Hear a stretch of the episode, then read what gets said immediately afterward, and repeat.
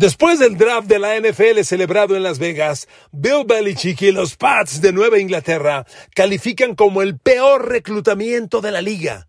El peor. La pregunta es si este es un golpe más en el derrumbe del imperio del seis veces campeón del Super Bowl. Queridos amigos, bienvenidos a mi podcast. Un abrazo. Gracias, muchas gracias por su compañía, sea cual sea la red en la que me estén sintonizando, Spotify, YouTube, Apple, Google, Amazon Music o cualquier otra. Después del draft, celebrado en Las Vegas, tan intenso y emotivo, Nueva Inglaterra y Bill Belichick han registrado el peor reclutamiento de la liga, queridos amigos. Y si les comento esto, no es un berrinche, no es un enfado, no es un insulto, es el resultado de la estadística. Les he repetido en diversas ocasiones que la NFL y en mi opinión cualquier deporte se leen estadísticamente. Tú eres lo que los números dicen. Tú eres lo que las cifras dicen. ¿Quién es Messi? El mejor jugador de todos los tiempos. ¿Por qué? Porque ha ganado tantas Champions League, tantos goles. Lo lees estadísticamente. Los adjetivos sobran. Estadísticamente se evalúa la NFL y los prospectos colegiales. Y cuando Nueva Inglaterra llega al draft con las urgencias que llegó, a ver, los Pats de Nueva Inglaterra no tienen corners, ni uno de los dos. Si usted es fan de los Pats y sabe que Malcolm Butler regresó con los Pats, qué bueno. Malcolm Butler que regresa hoy y el que le interceptó a Russell Wilson en el Super Bowl son dos jugadores distintos.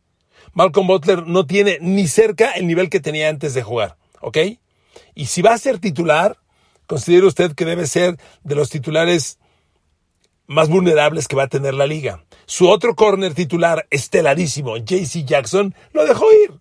No le gusta pagar a Bill Belichick y se fue JC Jackson, hoy es corner de los Chargers. Entonces, Nueva Inglaterra hoy no tiene esquineros. Los dos corners son vacante.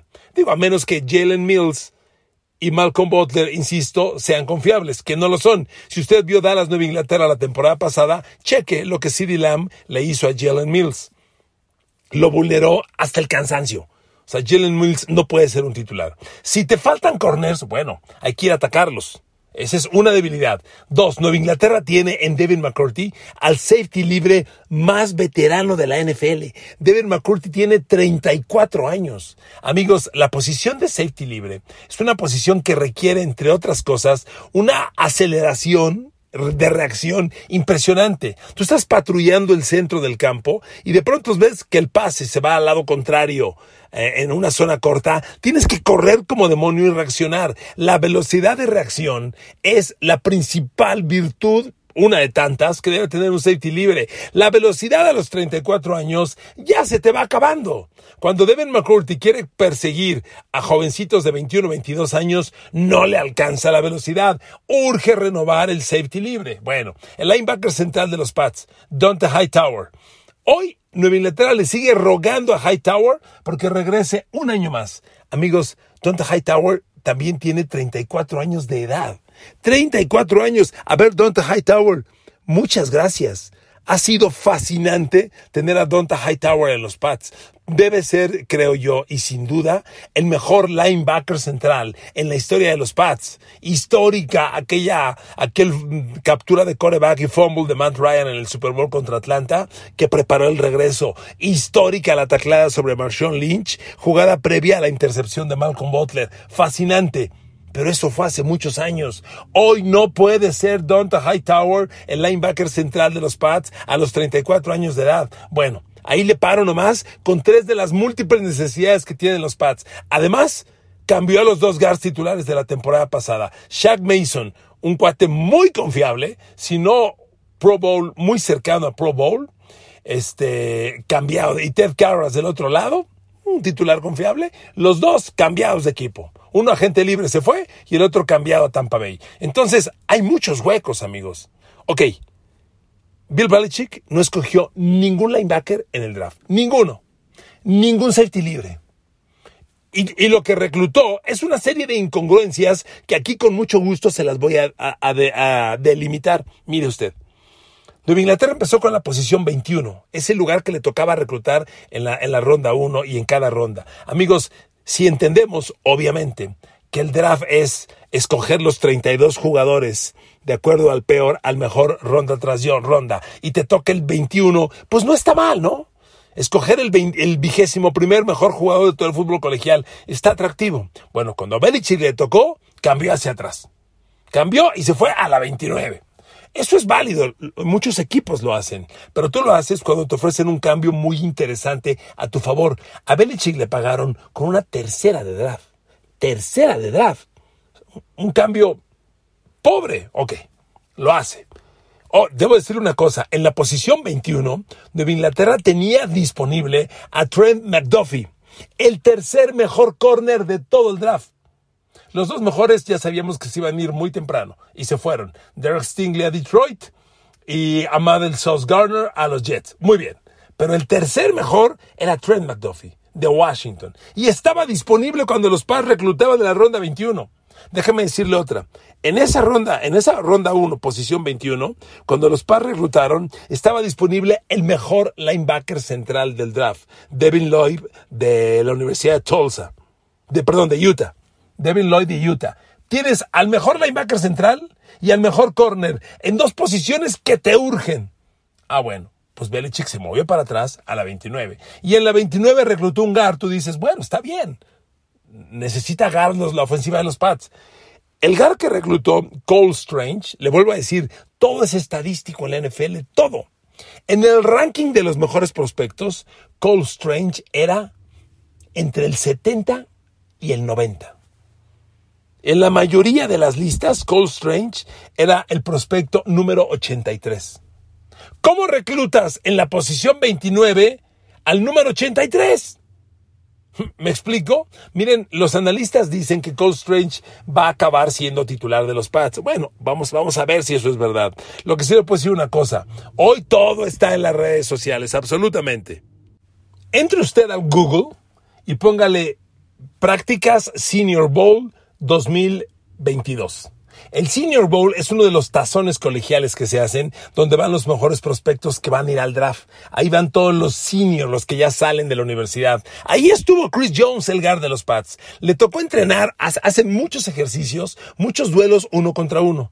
Le tocó entrenar contra un tackle defensivo de, de la Universidad de Connecticut que tomó Ravens en la tercera ronda. Si no mal recuerdo se llama Chris Jones. Vean esos videos. Chris Jones hace pedazos a Cole Strange. No lo supera, lo hace pedazos, lo humilla. Y tú lo tomas en la posición 29. Vean ustedes, no estoy jugando, no estoy chismeando, no estoy inventando, no estoy aventando hígado, como saben, pues soy, soy fan de los Pats, me gusta seguir al equipo y cuando veo esto no entiendo. A ver, ¿de dónde el prospecto 83 lo tomas con la posición 29? ¿De dónde tienes al, tercer mejor corner disponible, al mejor linebacker central y los dejas pasar? Bueno, pues Cole Strange así ocurrió.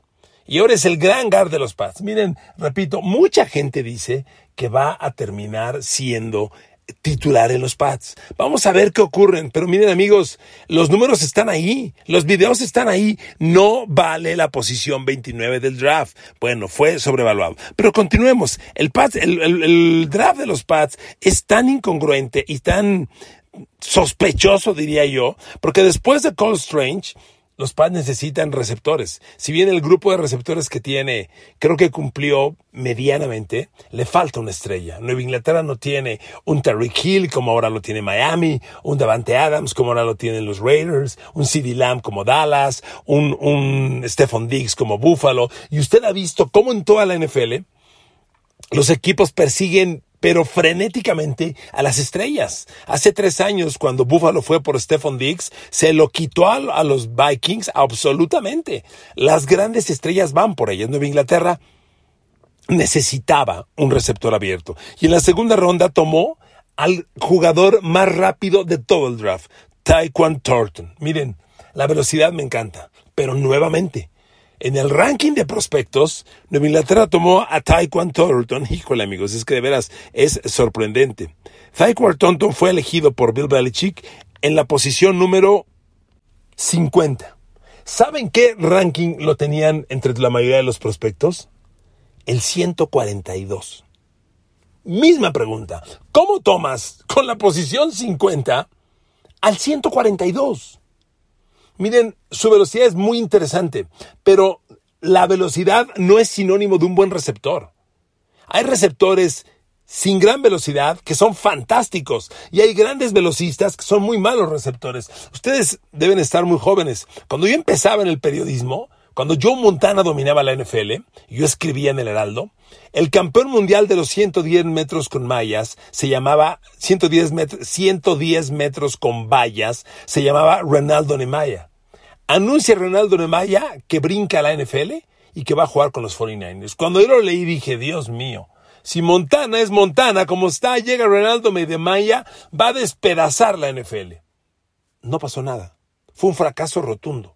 Nunca supo adaptarse al juego, nunca se convirtió de velocista a jugador de fútbol americano. Con este joven Taekwon Thornton está el la misma duda. O sea, es un chico muy veloz, pero les he comentado que una de las grandes estadísticas de un receptor son las yardas después de la recepción. Una cosa es que corras tu trayectoria bien, una segunda cosa es que puedas atrapar el balón y una tercera es cuántas yardas generas después de atrapar el balón, las yardas después de la recepción, yards after catch, como le llaman en inglés. Bueno, ¿sabe cuántas yardas después de la recepción promedió Taekwon Thornton en toda su época colegial con los Osos de Baylor? 3.9 yardas. O sea, es un cuate que no genera yardas después de la recepción. En toda su época colegial, Taekwon Thornton capturó 128 pases. ¿Sabe cuántas tacleadas rompió después de la recepción? 11. Vuelvo a lo mismo. Todo es estadístico en este deporte. Todo está archivado. Todo se sabe. Si este cuate genera cuatro yardas después de la recepción, si solo rompió 11 tacleadas en cuatro años, ¿qué esperas de él? Y si es el prospecto 140 y lo tomas con la selección 50, ¿estamos de acuerdo, amigos? Ah, ¿Entienden mi preocupación y el razonamiento por el que yo afirmo que este es el peor draft de la NFL? Y reitero, no soy el único que lo está diciendo. Segundo, amigos, el año pasado, pues Nueva Inglaterra reclutó a Mac Jones. Y es un suceso porque cuando un equipo termina la era de un coreback, imagínense la era de Tom Brady, e inicia una nueva era, esa transición puede tomar muchos años. Encontrar a tu nuevo coreback tiene que ser una gran noticia. Y los Pats, todo indica, ya encontraron a su coreback del presente y futuro y es Mac Jones. Fabuloso. Pero en este draft, otra vez reclutaron un coreback. A ver, yo no entiendo. Miren, la mayoría de los equipos conservan dos corebacks en sus rosters y algunos ocupan tres. Digamos que Nueva Inglaterra es de los que ocupa dos casi siempre. Miren, y, hay en la época de Bill Belichick hay un suplente eterno que lleva casi 15 años con los Pats, que es Brian Hoyer. Brian Hoyer fue suplente de Brady toda la vida. Algún tiempo se fue a los Tejanos de Houston de titular, fracasó y regresó y es el suplente y ahí está como suplente. Si ya tienes a Mark Jones y ya tienes a Brian Hoyer y ocupas dos corebacks normalmente, ¿para qué carajos quieres un tercero? Y Nueva Inglaterra tiene en el draft, en el roster, perdón, a Jared Stidham, que reclutó de Auburn hace tres años y a quien no le ha podido dar una oportunidad. Entonces, ¿para qué carajos reclutas otro coreback? Los Pats en este draft, en la selección número 4, en la ronda 4, en la posición global 137, reclutaron a Brian Saipi, un coreback de Western Kentucky. ¿Y el linebacker central? ¿Y el safety libre? No me digas que un cuarto coreback es más importante que un linebacker central que no tienes, o un safety libre que urge renovar. ¿Me, explico? no, no entiendo esto. Otro, otro, otro tema de las incongruencias. A ver, siguiente. Ahí se las voy dejando.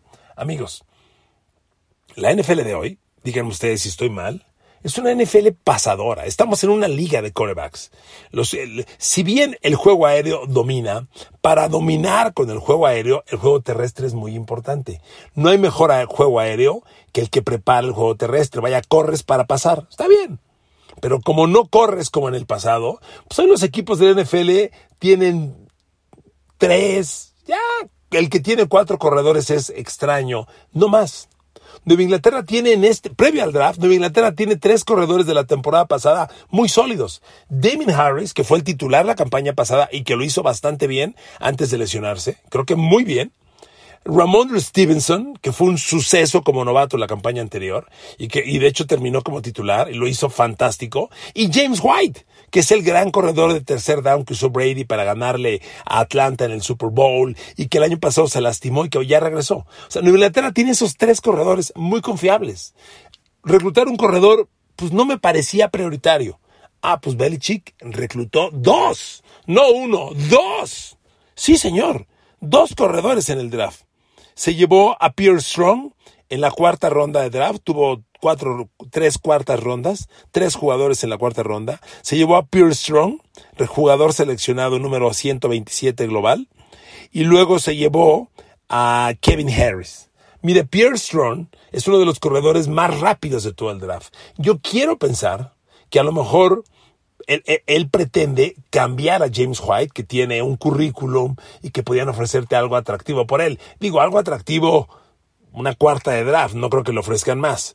Y a lo mejor lo que busca es renovar. Y cuando renuevas, el novato pues cuesta menos dinero, está más fresco. Puede ser ese el plan. Pero amigos, hoy Nueva Inglaterra tiene cinco corredores. ¡Cinco corredores! Los tres del año pasado que son bien sólidos y estos dos. ¿Para qué reclutas dos corredores más? No hacen falta. Pues miren amigos, esas fueron... Ah, perdón, y me falta la otra de las joyas. Ya les dije que Nueva Inglaterra no tiene esquineros. A ver, y le incomoda pagarle dinero a las estrellas. JC Jackson, perdón, es una estrella de la NFL. JC Jackson es de los cinco mejores corners de la NFL, sin duda. Se convirtió en agente libre, bueno, le tienes que pagar. Ni oferta le hicieron, ni siquiera.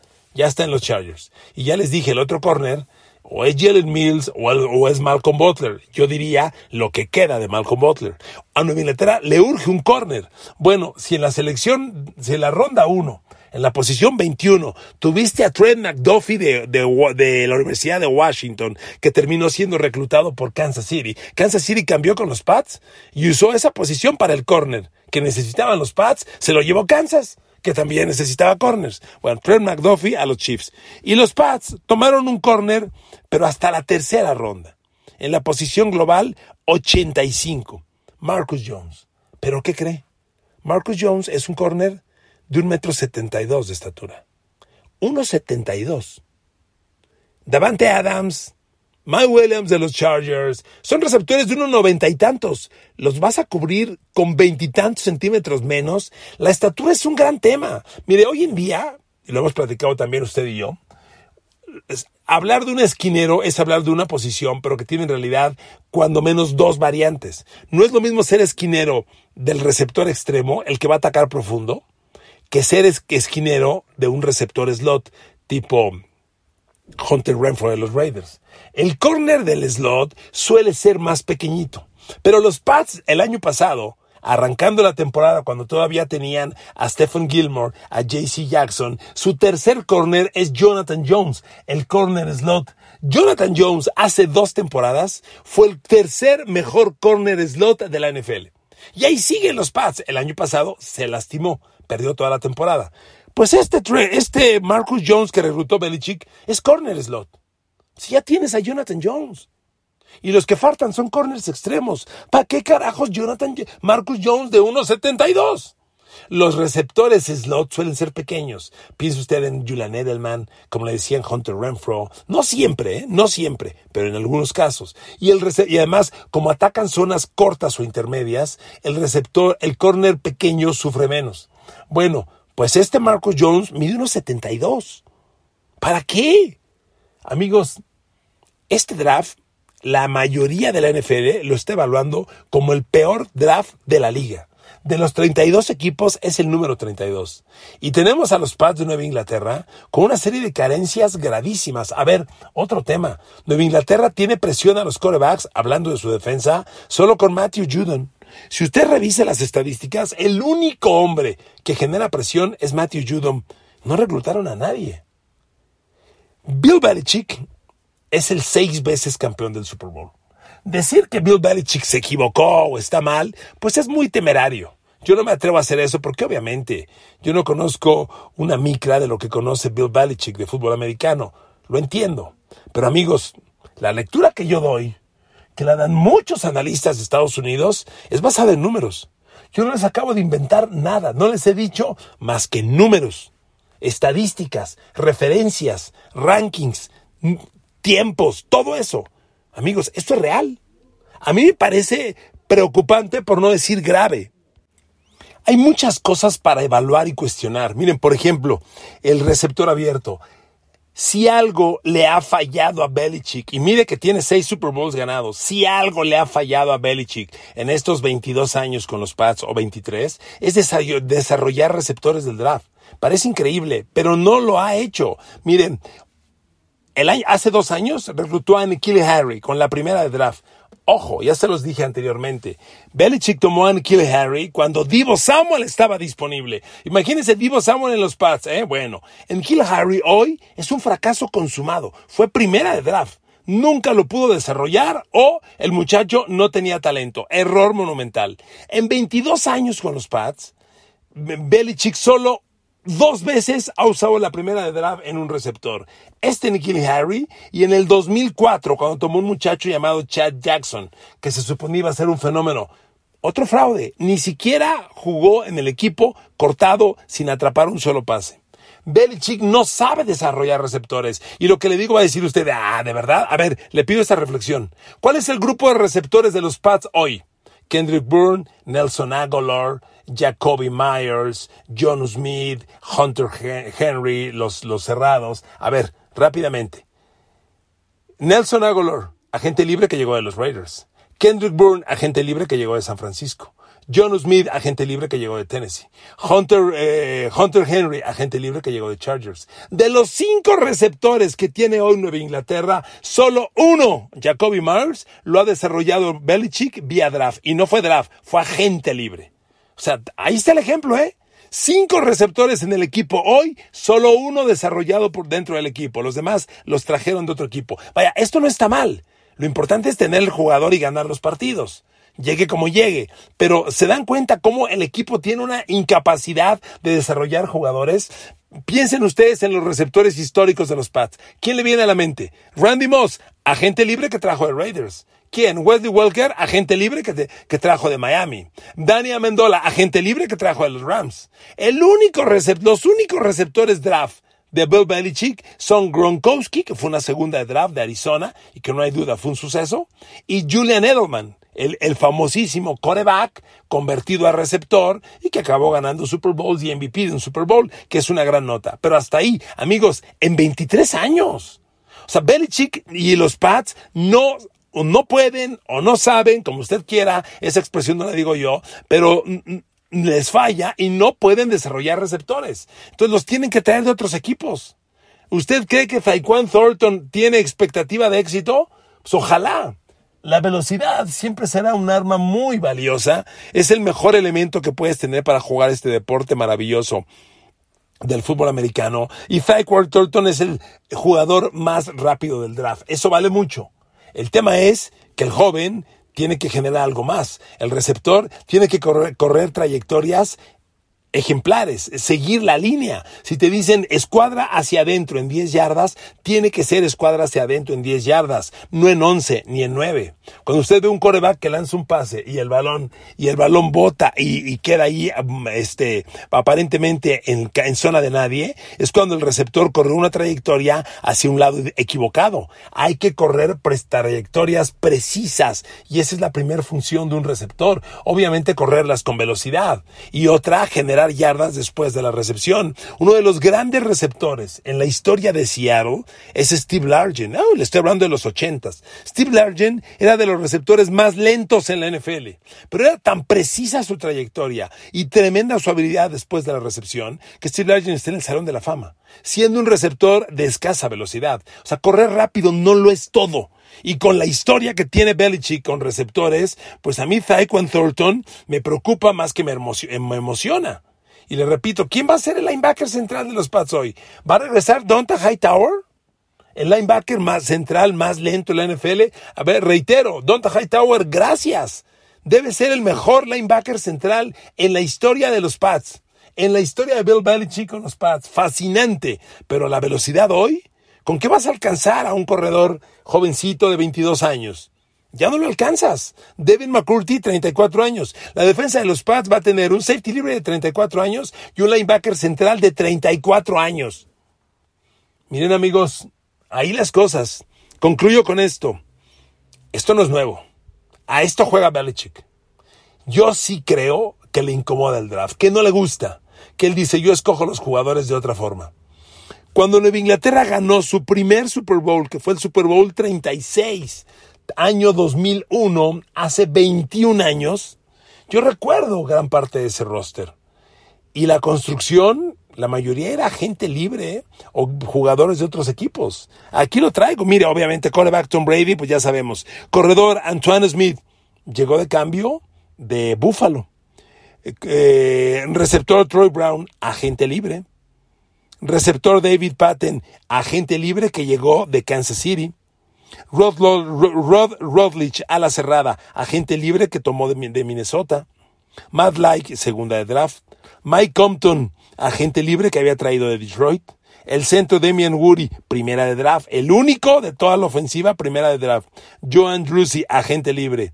Greg Robinson Randall, agente libre. Esa fue la ofensiva del Super Bowl 36. ¿Dónde están los primera de draft, primera de draft, segunda de draft? A esto juega Belichick.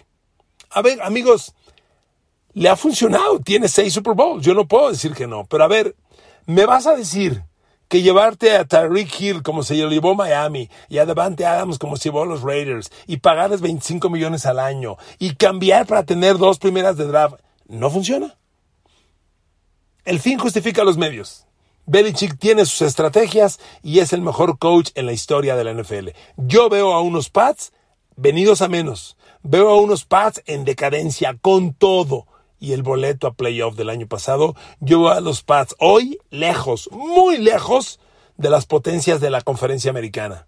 Pensar que estos Pats que tenemos son mejores que Josh Allen y los Bills, que Russell Wilson y Denver, que Derek Carr y los Raiders, que Justin Herbert y los Chargers, que Patrick Mahomes y los Chiefs, que por favor, que Deshaun Watson y Cleveland, por favor, amigos, que Tennessee, por favor, ni cerca. En la, en la mañana, y cierro con esto el podcast, escuchaba yo un debate de un programa que veo de Estados Unidos, de ESPN, y el tema era, ¿Ya superaron los Jets a los Pats? Sí o no. Y había un grupo de exjugadores NFL que decían, por supuesto. Amigos, los Jets, fíjense qué, qué estrategia tan diferente. Los Jets, con cambios que hicieron, en la primera ronda, donde se escogen a los 32 primeros jugadores, los 32 mejores jugadores colegiales, los Jets, por los cambios que hicieron, en los primeros 26, escogió tres veces. O sea, los Jets tienen tres tienen tres de los 26 mejores jugadores colegiales. ¿Me van a decir que eso no sirve? Híjole, me cuesta mucho trabajo. Amigos, el tiempo, el tiempo dirá. Gracias por escucharme, se los agradezco mucho. Que tengan buen día, bendiciones, nos escuchamos mañana.